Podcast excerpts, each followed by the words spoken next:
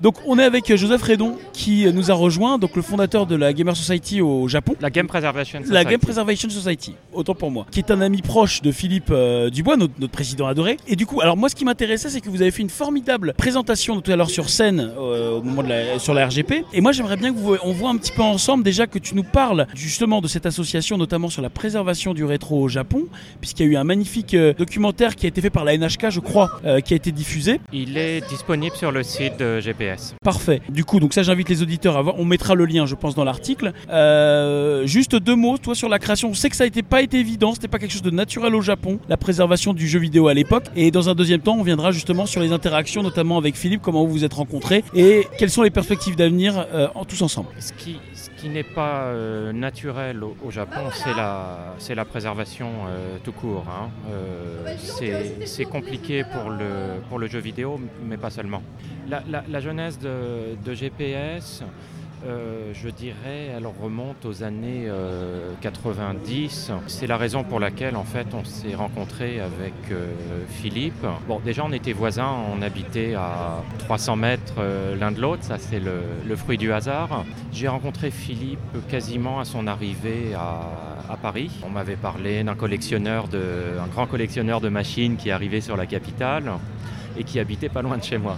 La première fois que je, suis arrivé euh, chez Philippe, c'est vrai qu'en France, en tout cas, j'avais jamais vu autant de, machines concentrées euh, euh, en un seul endroit. Pour moi, Philippe, c'était le gardien euh, de la mémoire à travers des machines. Et moi, j'apportais un petit peu ma pierre pour tout ce qui est sous-culture vidéoludique euh, japonaise. Moi, j'étais vraiment à fond dans, le, dans la PC Engine, les machines Sega. Donc déjà, sans le savoir, on était, on était complémentaires.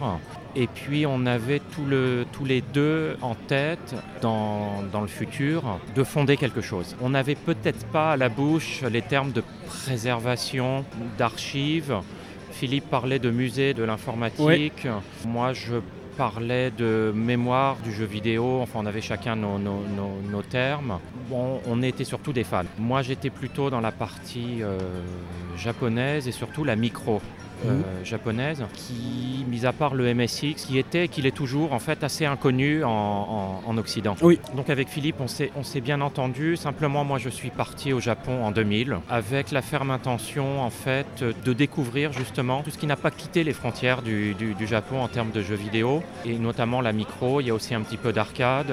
Les émulateurs étaient peut-être pas aussi avancés à l'époque, donc il y avait encore aussi une partie console assez euh, opaque qui restait à, à découvrir. Mhm. Et puis assez rapidement, je me suis rendu compte au Japon que, contrairement à ce qu'on avait en France ou dans d'autres pays d'Occident, il n'y avait pas de fédération de collectionneurs, il n'y avait pas d'association, il y avait quasiment euh, rien. Tout était euh, initiative euh, personnelle, et- et qui culturellement n'avait aucun intérêt à se faire connaître. Ouais. Passé les années euh, de, de découverte, bah, je me suis dit qu'il fallait faire quelque chose. Euh, donc Fédérer les énergies. la complexité, euh, elle était la même pour tout le monde au début des années euh, 2000. Mhm. C'est que personne n'avait les bonnes technologies pour préserver les jeux micro. Mm. En faisant beaucoup de recherches, parce que moi je suis pas, contrairement à Philippe, hein, j'ai pas un background euh, d'ingénieur, technicien, et surtout très très peu dans, dans- dans l'électronique. J'ai passé beaucoup de temps à essayer de comprendre le, le- le- le défi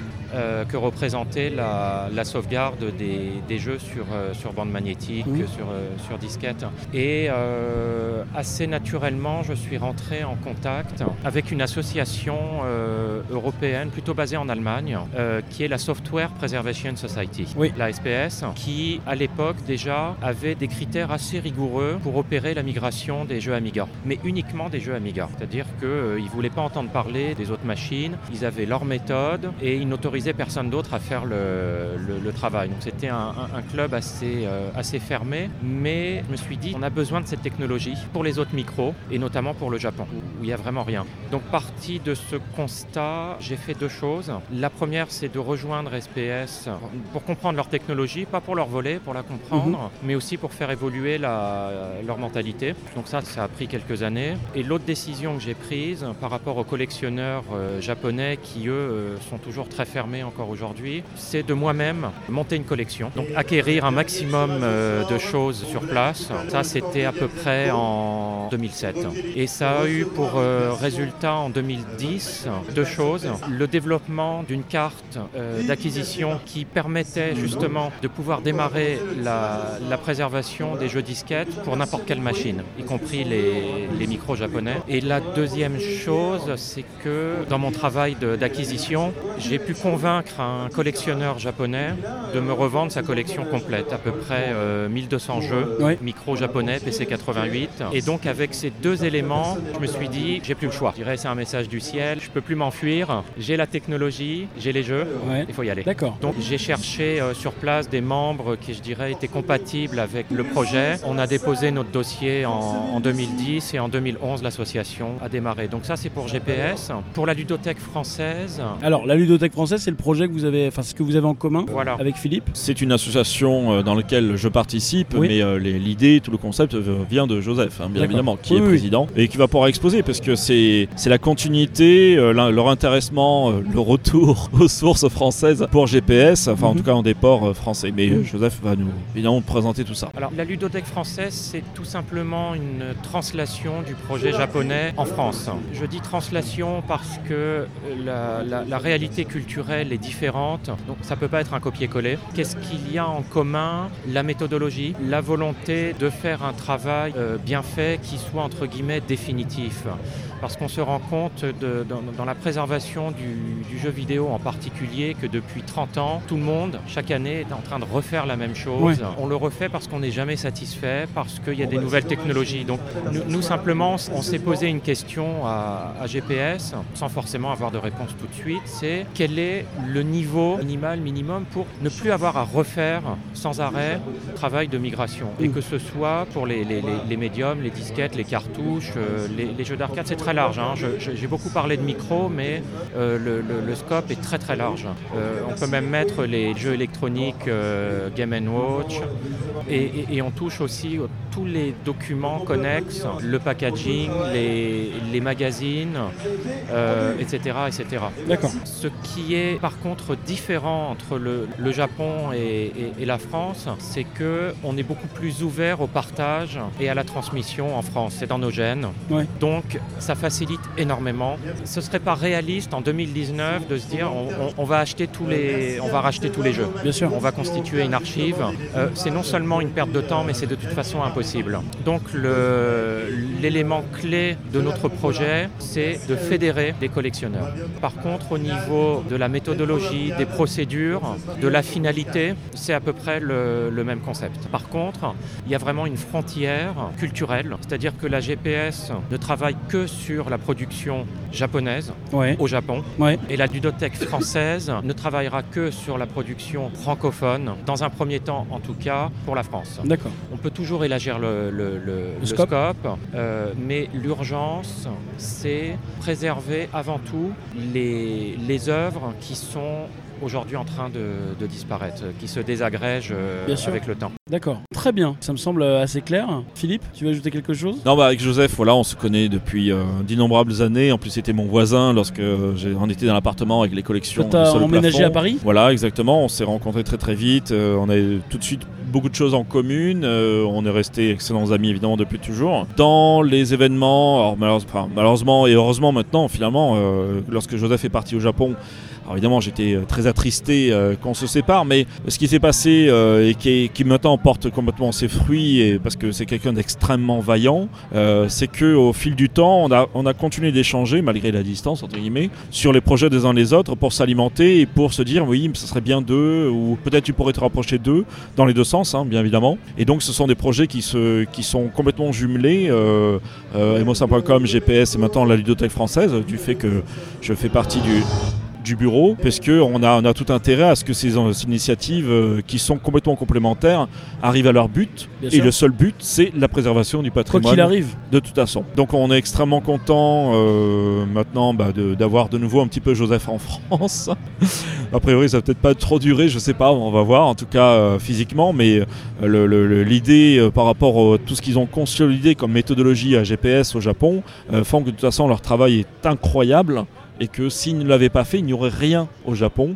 Et ça reste des leaders dans le monde entier qui montrent qu'est-ce qu'il faut faire comme travail. Donc on va essayer, voilà, euh, avec la ludothèque française, de faire avancer ce travail-là qui est extrêmement important et euh, dans lequel évidemment Emotion.com aura euh, un, un, partenariat et doit, doit fournir des plateformes physiques, euh, l'accès à sa Logitech, etc., qui vont permettre à la ludothèque française de, réellement avancer. Bien sûr. C'était pas évident au premier abord de créer une nouvelle association en, France. Il y en a déjà euh, beaucoup. Les pléthores, oui. Euh, mo5.com pour, pour commencer. Simplement, la ludothèque française, comme je l'ai expliqué tout à l'heure sur, sur scène, c'est un maillon.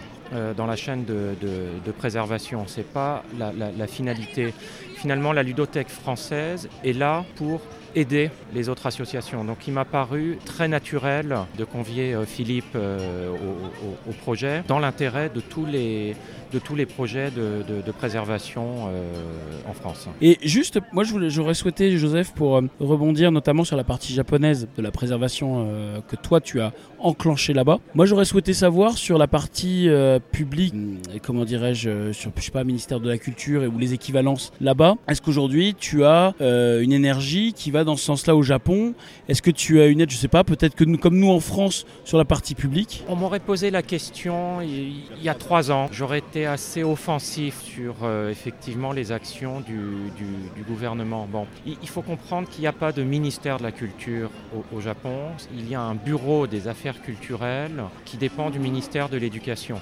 Ce qu'on appelle la culture au Japon avec un grand C, c'est les temples, les sanctuaires, le mont Fuji, les fabriques de kimonos, euh, tout ce qui peut être inscrit au patrimoine mondial. Alors, les jeux vidéo, ça ne rentre pas dans ce scope. Par contre, il y a eu un changement radical il y a trois ans. Je pense, une explication comme une autre, mais le, musée, il s'appelle comme ça, hein, c'est le musée international du manga de, de Kyoto, qui est une initiative locale. C'est-à-dire que c'est la ville de Kyoto qui a mis à disposition une école primaire qui était plus utilisée, un collectif qui a mis en commun un, fonds d'archives euh, de, manga, c'est parti comme ça. C'est devenu le musée du manga, que je conseille d'ailleurs d'aller voir euh, si vous êtes de passage à, Kyoto. Et ça a été une double claque à la fois pour le gouvernement japonais, parce qu'il a été excessivement euh, plébiscité non seulement au Japon mais à l'international, mais ça a été une claque aussi pour la ville de Tokyo, parce que tout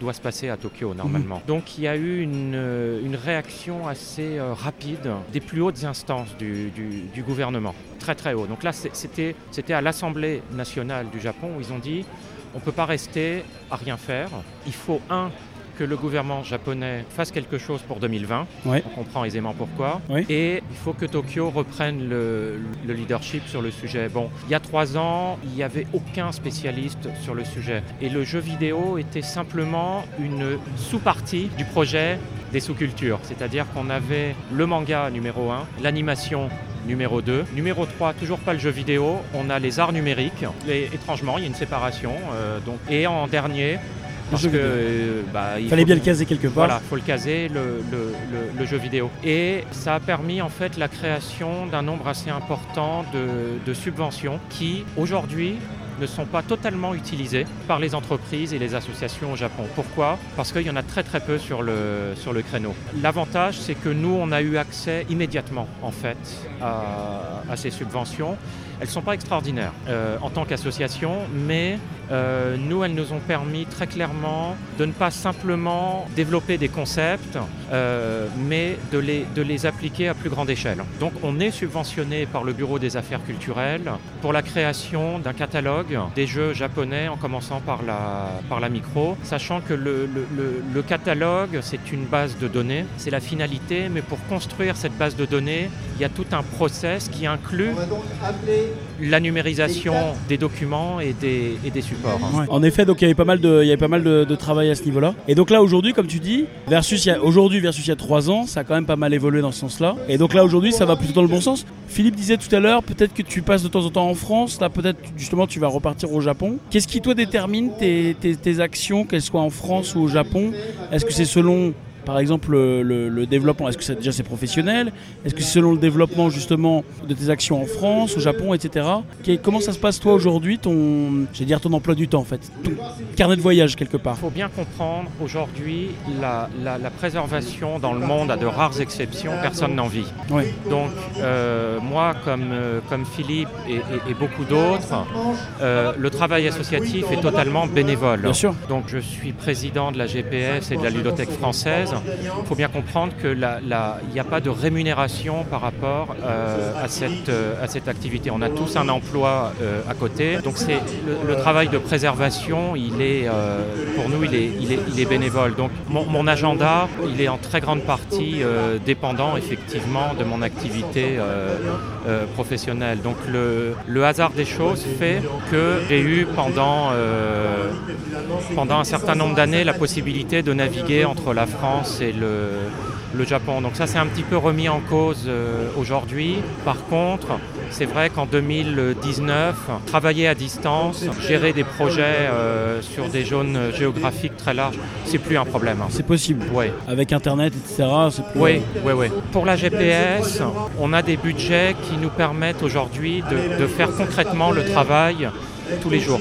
Pas aussi vite qu'on voudrait. Ouais. J'estime qu'on est en termes de moyens, on est à 10 ou 15% de ce qu'on devrait être pour que le, le- le- le- le travail fonctionne à, à- à plein régime. Et quand je dis à plein régime, c'est sur les projets prioritaires qui doivent être euh, idéalement achevés avec un minimum de pertes. C'est-à-dire que si on met 20 ans pour préserver des disquettes qui sont euh, déjà mortes il y a 5 ans, on ne va pas y arriver. C'est un combat contre, euh, contre le temps.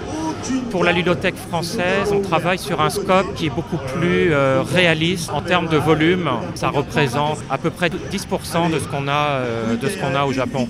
Donc on, est sur une, on est sur une échelle beaucoup plus réaliste en termes de travail, avec des budgets beaucoup plus réduits, une utilisation de l'espace aussi très réduite puisqu'on n'a pas besoin de constituer notre propre archive. Donc je dirais avec un budget très frugal, avec une, une mobilisation des, des, euh, des acteurs, donc des collectionneurs et d'un certain nombre d'archivistes.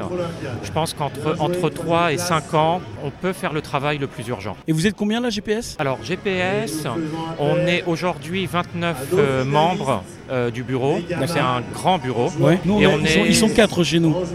À MO5.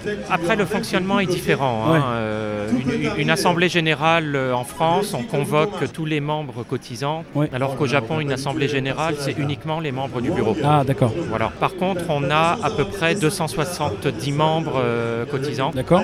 Et puis on a les membres qui ne cotisent pas mais qui participent euh, de manière ponctuelle à- au, projet. Je dirais aujourd'hui on, mobilise à peu près euh, euh, pas loin de 350 personnes sur le, sur le projet.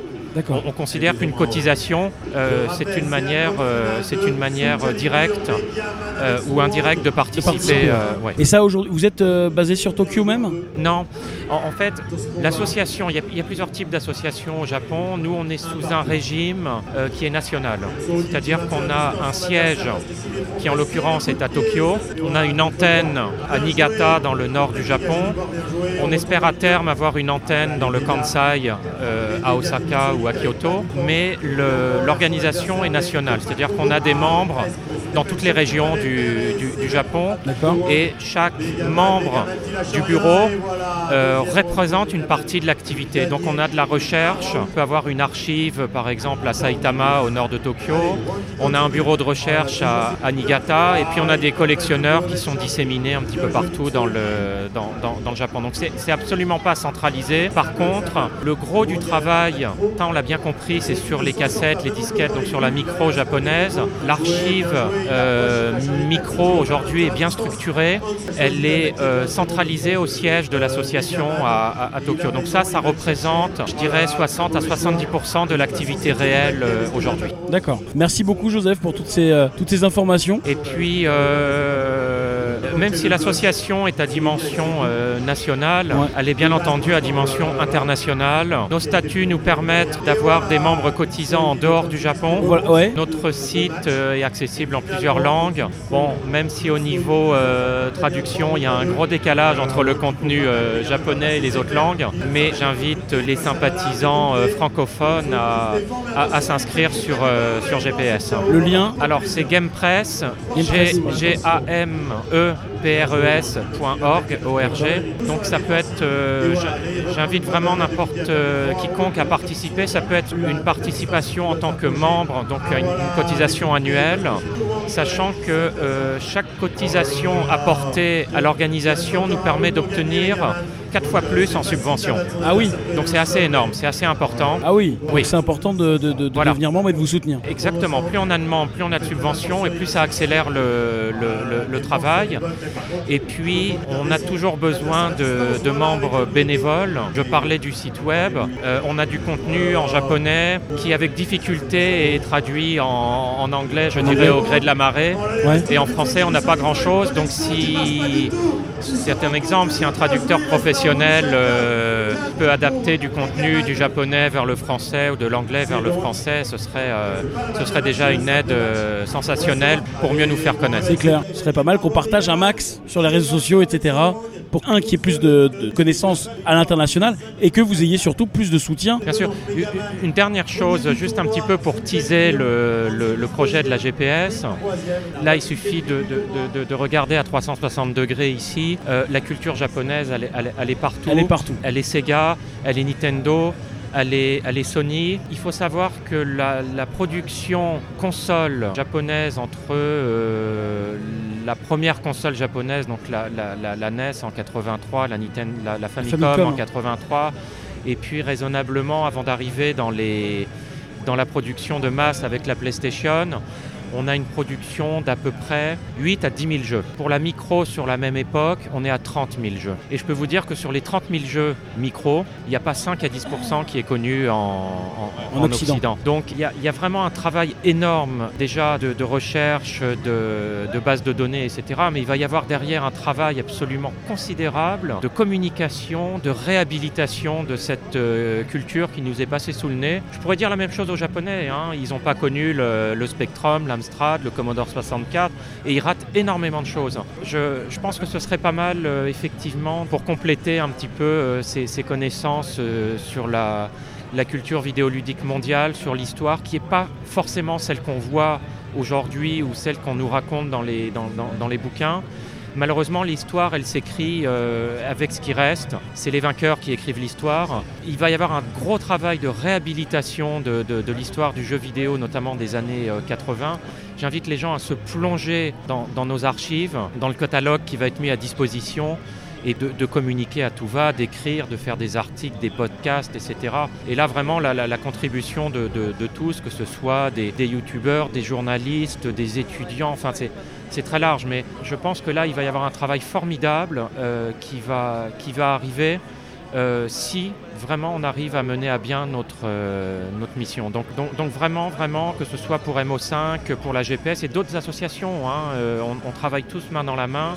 Je pense que ça, ça- aujourd'hui, surtout en 2019, avec les plateformes de financement, etc., je pense que chacun doit être impliqué euh, dans ce, dans Bien ce sûr. travail, in- indirectement à travers effectivement une, une participation euh, financière. Pour moi, c'est une, euh, je ne vais pas dire une obligation, mais, mais, mais presque. On est parfaitement en phase. Eh ben écoute, merci Joseph. Je te souhaite une très bonne continuation. Euh, merci d'être venu. Merci. D'avoir pris sur ton temps, je sais que tu étais au bout de- de- du bout du bout parce que déjà la scène, etc., ça n'a pas été facile. Je suis désolé pour le, le bruit qu'il y avait derrière, qui a quelque chose un peu inhérent au festival. Quoique là, je crois qu'on a été bien gâtés, mais bon, avec la magie du montage, je leur fais confiance pour qu'on ait un, un son idéal. Merci Joseph. Merci. Encore À une bientôt. fois, bonne continuation. Et puis évidemment, on partagera le lien de la Game Preservation Society. Puis voilà, évidemment, on invite euh, tous nos auditeurs à soutenir toutes ces associations comme MO5, comme la GPS, etc., qui bah, finalement tendent vers le même but, que ce soit la culture, la préservation, euh, etc., le partage également. Bah écoute, euh, je te dis à très bientôt. À bientôt. Merci Joseph.